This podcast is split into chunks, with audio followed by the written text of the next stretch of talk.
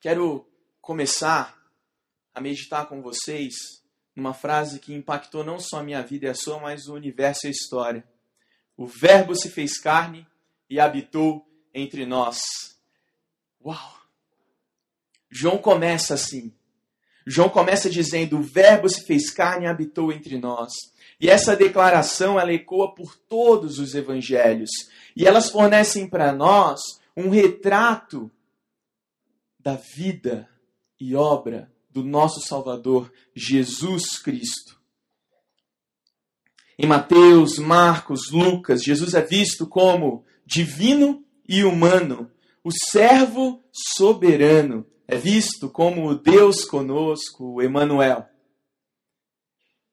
Os evangelhos narram apenas 52 dias da vida de Jesus. Mas, nesses 52 dias da vida de Jesus, nós vemos um Jesus em movimento que vai de um lugar para o outro, anunciando a vinda do reino de Deus, anunciando o seu amor, ensinando as multidões, fazendo milagres, curando os doentes. Esse é o nosso Jesus.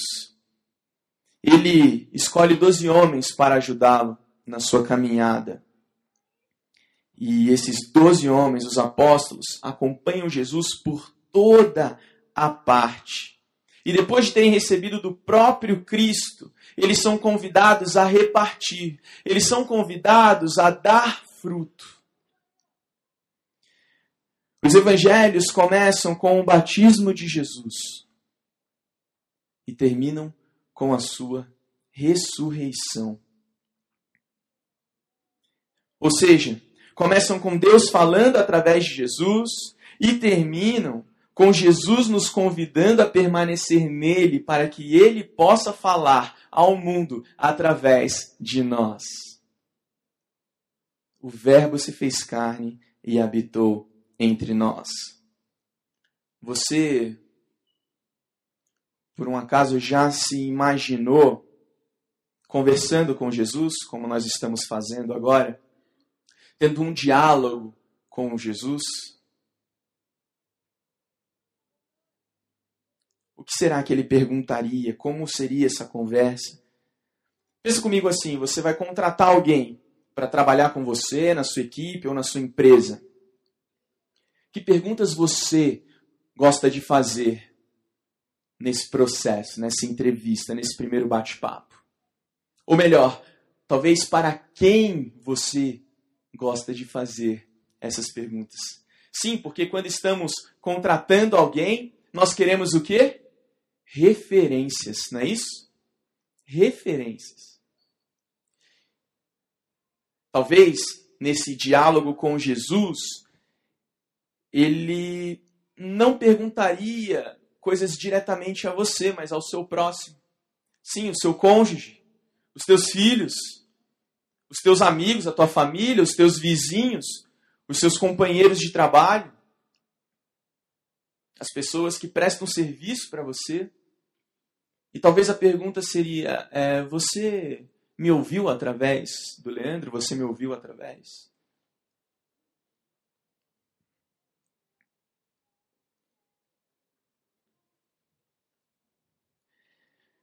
Sejam todos bem-vindos à continuação da nossa série Simplesmente Jesus. Nos últimos encontros, meditamos sobre um ecossistema da nossa espiritualidade, por onde a nossa igreja caminha e entende que devemos caminhar. Nós falamos sobre a videira, sobre a videira verdadeira, sobre Jesus Cristo sendo a videira verdadeira. Falamos sobre o agricultor que faz a poda, que direciona os ramos que muda a nossa inclinação em direção à lama, ao chão e coloca através de um de um sustento, de um suporte que vem de baixo para cima a nossa direção no sentido correto. Nós meditamos sobre os ramos. Que sou eu, é você. E nesta manhã eu quero convidar você a meditar sobre o fruto. Por isso, Quero começar falando sobre três verdades sobre o fruto segundo o Evangelho de João 15. Talvez você lembre daquela música da nossa infância. Muitos tiveram uma infância na igreja, então conhece. Eu sou a videira verdadeira, E o meu pai é o agricultor. Como o pai me amou, eu também vos amei. Permanecei no teu amor. E João 15 fala exatamente isso. Eu sou a videira verdadeira, meu pai é o agricultor, todo ramo que estando em mim não dá fruto ele corta, e todo que dá fruto ele poda, para que dê mais fruto ainda. Vocês já estão limpos pela palavra que lhes tenho falado, permaneçam em mim, e eu permanecerei em vocês. Nenhum ramo pode dar fruto por si mesmo, se não permanecer na videira. Vocês também não podem dar fruto se não permanecerem em mim. Eu sou a videira, vocês são os ramos. Se alguém permanecer em mim e eu nele, esse dará muito fruto, pois sem mim vocês não podem fazer coisa alguma. O texto continua e já já a gente chega lá. Mas pensando nesses versículos iniciais de João 15, uh, ah, eu quero meditar com vocês sobre três verdades em relação ao fruto que podemos perceber nesse texto. Primeira delas, Jesus apenas reconhece o que ele produz. Jesus apenas reconhece o que ele produz. O fruto em João 15 é algo que o agricultor deseja tão apaixonadamente para esse mundo que mantém a presença do seu filho constantemente em nós. Olha o nosso privilégio. O Verbo se fez carne, habitou entre nós e continua e permanece. Mas é para o mundo é para o mundo, não é para ficar só aqui. É daqui para fora. É de dentro para fora. O fruto aqui não é a salvação, esse fruto apenas Jesus pode produzir, de fato ele o fez. O fruto é o resultado da salvação. Perceba, nós não damos, nós não, não podemos é, produzir o fruto. Nós não damos fruto ou fazemos algo para ser salvo. Nós fazemos porque somos salvos. O fruto é produzido através de nós. E é a glória, ou seja, a presença de Deus apresentada aqui em João, de que estamos falando, nas nossas vidas. E é apenas esse tipo de fruto que pode permitir aqueles que vêm e experimentam a pensar corretamente a respeito da nossa fonte. Ou seja, nós fazemos as coisas porque Jesus faz através de nós. E porque ele faz através de nós, as pessoas podem vê-lo e não ver a nós mesmos. Nós não somos o fim. Somos apenas o caminho. Pensa comigo, todos aqui têm um celular, ok? Você tem um celular? Talvez o seu filho pequenininho também já tem um. Você tem um celular. Mas independente de qual seja a marca do seu aparelho, provavelmente a maioria já é um smartphone, você precisa de uma operadora. Uma operadora para conseguir o estabelecimento da sua comunicação, não é verdade? Então você seleciona a operadora que você prefere, diante do custo-benefício, talvez. Você fecha um contrato e começa um relacionamento com a operadora e ela te proporciona a comunicação. Jesus, ele apenas vai reconhecer o que ele produziu. Por vezes temos caído ah, na armadilha de tentar produzir alguma coisa porque somos inteligentes o suficiente, somos maduros o suficiente, é, fomos aprendendo algumas coisas ao longo do caminho, então somos experientes o suficiente. Contudo, Jesus muitas vezes não reconhece essas nossas ações, porque o fundo dessas ações tem uma motivação de orgulho, motivação que surge da escassez, surge da falta, então eu preciso produzir mais resultado, porque eu quero mais recursos no final do mês para conseguir alcançar um nível e manter um status na sociedade. Mas Jesus está nos convidando a um relacionamento de comunicação direta com o próprio Pai, onde através dele, em nós, podemos manifestar o Pai para o mundo. E aí ele reconhece o que ele produz. Assim, João 15 é uma revelação simples, visível e constante das intenções de Deus em direção à humanidade. O fruto é Deus falando através de nós o que disse através de Cristo, mas é a essência que produz o efeito, não o contrário. É a essência, não o esforço. É a fonte, é a videira. Assim podemos descobrir a beleza do descanso. Do amanhã, hoje. Que isso, Leandro? É. Primeiro descanso nosso é a salvação. A salvação eterna, a nossa condição eterna mudou. Estamos ao lado de Deus eternamente. Isso traz um descanso no amanhã. Mas a gente começa a viver esse descanso hoje quando aprendemos a permanecer no amor de Jesus Cristo. Jesus viveu entre nós para nos convidar a viver nele. Uma outra verdade que eu quero compartilhar com você nesta manhã é que o fruto é a vida que está em Jesus. O fruto é a vida que está em Jesus. Não se trata do pastor ou dos pastores. Não se trata do sistema. Não se trata da intelectualidade. Não se trata do currículo. Se trata da vida que está em Jesus. Os frutos não mentem. E como discípulos, precisamos amar muito além das boas intenções e começar de fato a compartilhar, começar de fato a viver as intenções de Deus para o mundo, assim como Jesus nos ensinou e nos convidou a fazer. Em contraste às obras da carne, o fruto do Espírito é o sinal certo da vida saudável da árvore. Aquele ditado que diz: pelo fruto conhecereis Jesus quer que as pessoas vejam o fruto. E que esse fruto não aponte para o Leandro, não aponte para uh, qualquer outro pastor, não aponte para qualquer outra igreja, não aponte para qualquer outra pessoa, senão o próprio Cristo. E aí começa a fazer sentido Paulo falar: não sou mais eu quem vive, mas Cristo vive em mim. Ele entendeu o que é ser uma pessoa espiritual. Uma pessoa espiritual não, não está necessariamente ligado ao que essa pessoa faz no seu dia a dia em relação a tarefas.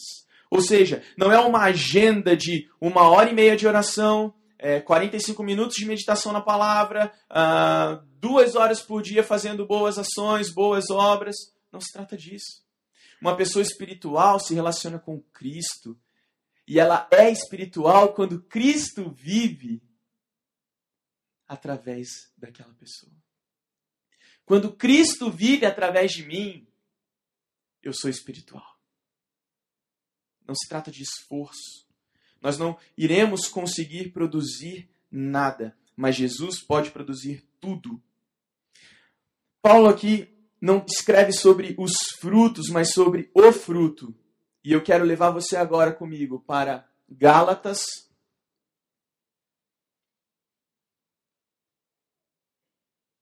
Capítulo 5, versículo 22.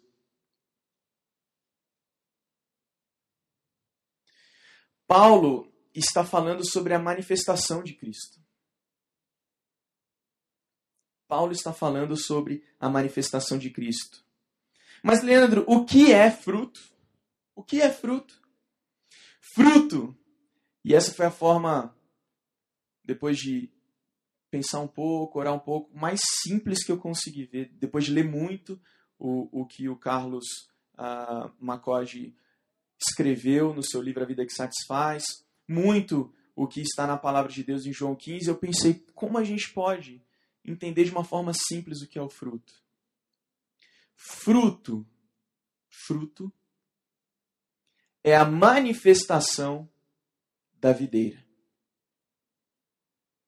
Fruto é a manifestação da videira. Quando Leandro dá fruto? Quando Jesus, que é a videira, se manifesta na minha vida. Quando você dá fruto?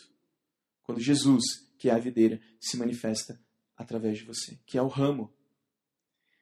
Então, fruto é a videira se manifestando através do ramo. E Gálatas 5, 22, 23, descreve o tipo de fruto que o Espírito Santo produz em nós e por nosso intermédio.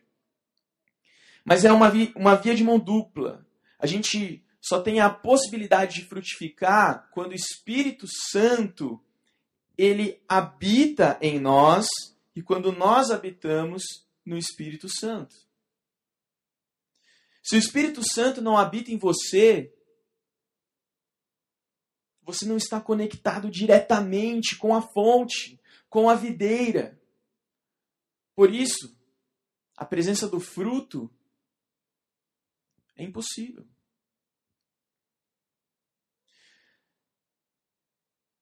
O ramo, ele vive sem a videira? Ou a árvore? O ramo vive sem a árvore? Não. Aí ele já vai para uma outra categoria: os galhos secos. O fruto consegue aparecer sem o ramo? E a videira? A videira vive sem o ramo? A árvore vive sem o ramo? Vive. A árvore vive sem dar fruto? Vive.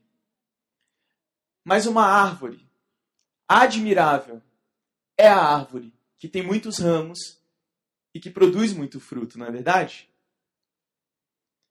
Esse é o tipo de ecossistema que Jesus nos convidou a viver, a participar. Quero ler com você o texto de Gálatas, capítulo 5, versículo 22. 22. Mas o fruto do Espírito é amor, alegria, paz, paciência, amabilidade, bondade, fidelidade, mansidão e domínio próprio. Contra essas coisas não há lei. Eu estou lendo na NVI, talvez a sua versão apresente outras palavras, como uh, longanimidade, benignidade, bondade. E é tudo a mesma coisa. Então, aqui, nesse momento, a gente consegue ter uma descrição do tipo de fruto que o Espírito Santo produz. Eu quero estabelecer uma dinâmica com você nesta manhã, a dinâmica do fruto. Amor. O Espírito Santo inspira a nossa alma a amar a Deus e ao nosso próximo. Alegria é um profundo regozijo no nosso coração que nada pode oferecer algo semelhante. Não existe semelhança. Não existe semelhança uh, no sucesso, no dinheiro, uh, no álcool, enfim, não existe nenhum, uh, nenhuma alternativa que nos traga esse tipo de alegria, e a gente pode ver esse tipo de alegria em Filipenses 4,4, como a que está sendo produzida pelo Espírito Santo. Paz é o senso de harmonia dentro de nós, dentro do nosso coração, que impede a invasão das nossas preocupações e temores da vida. Isso é você ter uma vida de paz. É quando você sabe que o mundo está desabando, mas você tem plena confiança no Deus soberano e não permite que as ações externas dirijam as suas emoções e o que está no seu coração. Isso é uma satisfação interior. Quando você está satisfeito dentro de você, você tem amor, alegria e paz. O texto continua e Paulo continua descrevendo esse tipo de fruto que o Espírito Santo produz. Longanimidade em algumas versões, benignidade, bondade. O que é longanimidade? Talvez seja, seja a, esta seja a, a palavra que te acompanhou né? durante muitos, muito tempo, até hoje. Então, longanimidade. O que é longanimidade? É uma paciência passiva debaixo de injúrias ou dolos sofridos. O que é benignidade? É uma bondosa disposição para o próximo. Você está inclinado em ajudar o próximo. O que é uma vida de bondade? É a benignidade que te inclinava ao próximo, mas de uma forma prática. Então você tem uma inclinação ao próximo, mas você não fala, nossa, que pena, o meu irmão está passando fome, está sofrendo. Não, você vai até ele e você faz alguma coisa. Você está precisando de quê? Que tipo de comida você gosta? É uma coisa muito prática. Isso aqui é uma dinâmica de satisfação refletida. A satisfação que você tem, muito obrigado, Patrícia. A satisfação que você tem dentro de você, você consegue levar até a pessoa que está próxima de você.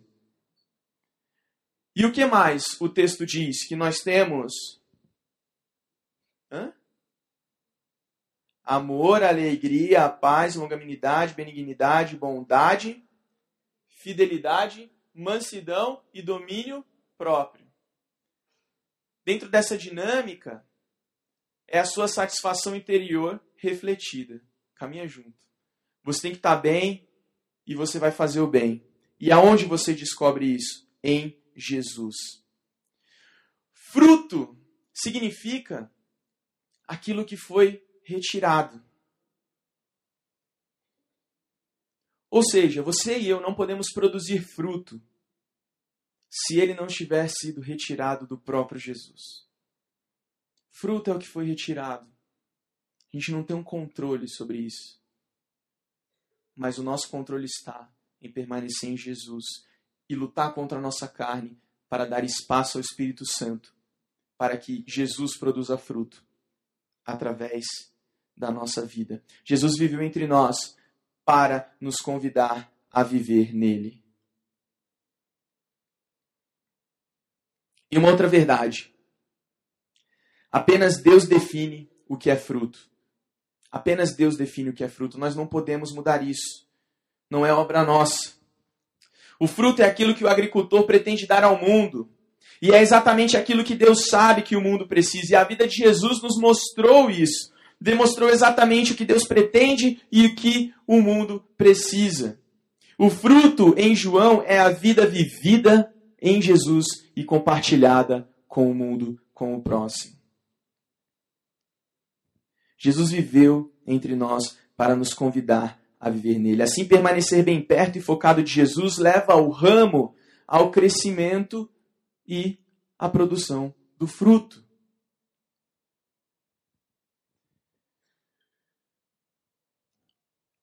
É isso aqui.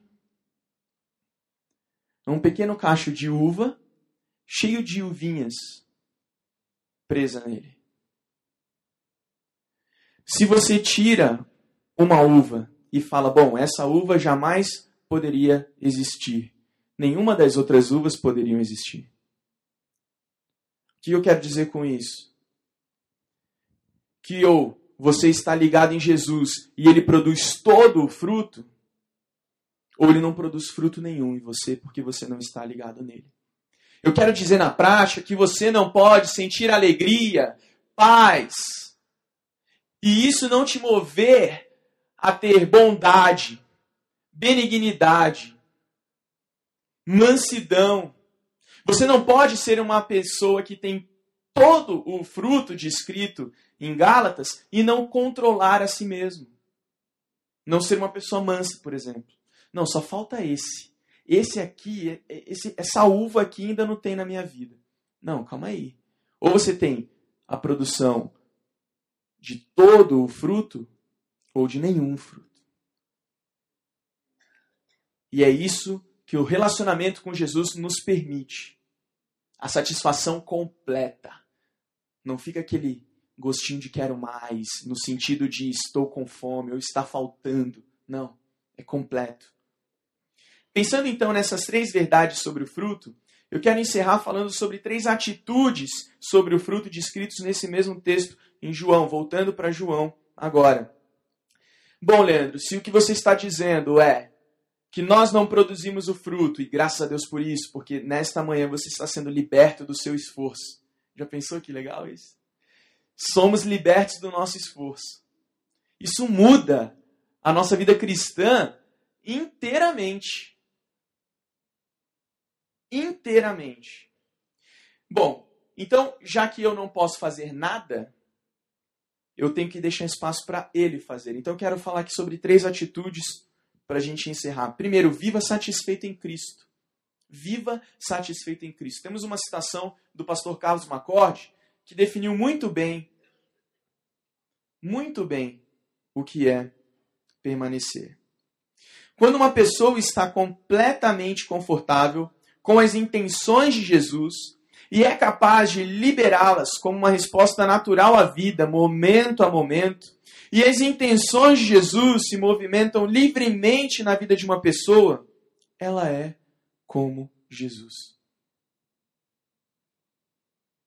Ela é como Jesus. Viva satisfeito em Cristo. João 15, versículo 4, lembrando, diz: Permaneçam em mim e eu permanecerei em vocês. Nenhum ramo pode dar fruto por si mesmo se não permanecer na videira. Vocês também não podem dar fruto se não permanecerem em mim. E permanecer é isso. É você estar confortável com as intenções de Jesus. Você conhece quais são as intenções de Jesus e você vive as intenções de Jesus e compartilha naturalmente no seu dia a dia, dentro do seu contexto de agenda, quem é Jesus com as pessoas que estão perto de você. Segunda atitude, permaneça em Cristo. Você está vivendo satisfeito em Cristo e nesta manhã eu quero convidar você a permanecer em Cristo. Abra mão de gerenciar a sua própria vida e das pessoas que te cercam Um desafio aqui. E você vai conseguir permanecer em Jesus. O que é permanecer em Jesus, Leandro? Permanecer significa Ele me segurando nele, a sua vida em mim, Ele me limpando, revelando-me quem eu sou, tendo protegido de muitas doenças, dando-me uma existência momento a momento, sendo a vida eterna, permanecendo, morando, habitando, maravilhoso. Mike Wells. Mike Wells descreve também o que é permanecer em Cristo. Permanecer em Cristo é satisfação. Permanecer em Cristo também tem a ver com essa segurança de que Ele pode, mas eu não posso. E o terceiro, a terceira atitude que eu quero convidar você a ter em relação ao fruto é ouvir a palavra de Cristo viver satisfeito em Cristo, permanecer em Cristo e ouvir a palavra de Cristo. As palavras de Jesus são vida, e você tem que ficar perto o suficiente de Jesus para ouvir o que a vida tem a dizer, para ouvir a sua palavra. Você pode ouvir até a sua alma ser preenchida por ela. João 15, versículo 7 e versículo 10 dizem: se vocês permanecerem em mim e as minhas palavras permanecerem em vocês, pedirão o que quiserem e lhes será concedido. Olha que interessante. No versículo 10: Se vocês obedecerem os meus mandamentos, permanecerão no meu amor, assim como tenho obedecido aos mandamentos de meu Pai, e em seu amor permaneço. Sabe por que tudo quanto a gente pedir vai ser atendido? Porque a gente não vai ter coragem de pedir algo para a gente. Porque a gente vai estar vivendo Jesus, Jesus se doou. O Deus do universo habitou entre nós, cheio de graça, de verdade, e se doou. E foi obediente até a morte morte de cruz. Esse é o nosso Jesus. Ele quer falar através de nós. Ele quer viver. Ele já vive em nós, mas quer viver todo o tempo em nós. Porque ele permanece em nós, amém? Mas a gente não permanece nele sempre. Estou certo ou estou errado? Então, nesse sentido, ele deseja cada novo dia, momento a momento, 24 horas por dia, 7 dias por semana, se relacionar com a gente. Jesus não vai ser a operadora que eu estava mencionando, né? Graças a Deus. Mas ele é infinitamente melhor e a nossa comunicação é estabelecida através dele com o nosso Pai, através dele. Ele é a nossa videira verdadeira, nós somos os ramos. Precisamos produzir alguma coisa? Não. Mas devemos buscá-lo. Relacionamento profundo e sincero, dia após dia com ele, para que o fruto seja natural, seja um movimento natural desse contato e desse relacionamento. Jesus viveu entre nós para nos convidar a viver nele. Viveu em nós foi presença. Viver em nós é permanência. É permanência. Talvez você tenha vários questionamentos na sua cabeça de várias coisas. E nesta série você está sendo confrontado com algumas das suas certezas. Porque nós, como igreja, estamos dizendo que Jesus é a pessoa mais importante da igreja. E apesar de ser uma verdade simples, atualmente, dentro de alguns contextos, ela não é verdadeira. Pessoas são mais importantes que Jesus, sistemas são mais importantes que Jesus, e nós fomos libertos dessas coisas, não porque somos melhor do que alguém, mas porque entendemos que o Evangelho nos leva ao Criador do universo, ao nosso Salvador, ao Senhor das nossas vidas e das nossas almas. Por isso, nesta manhã, nós queremos desafiar você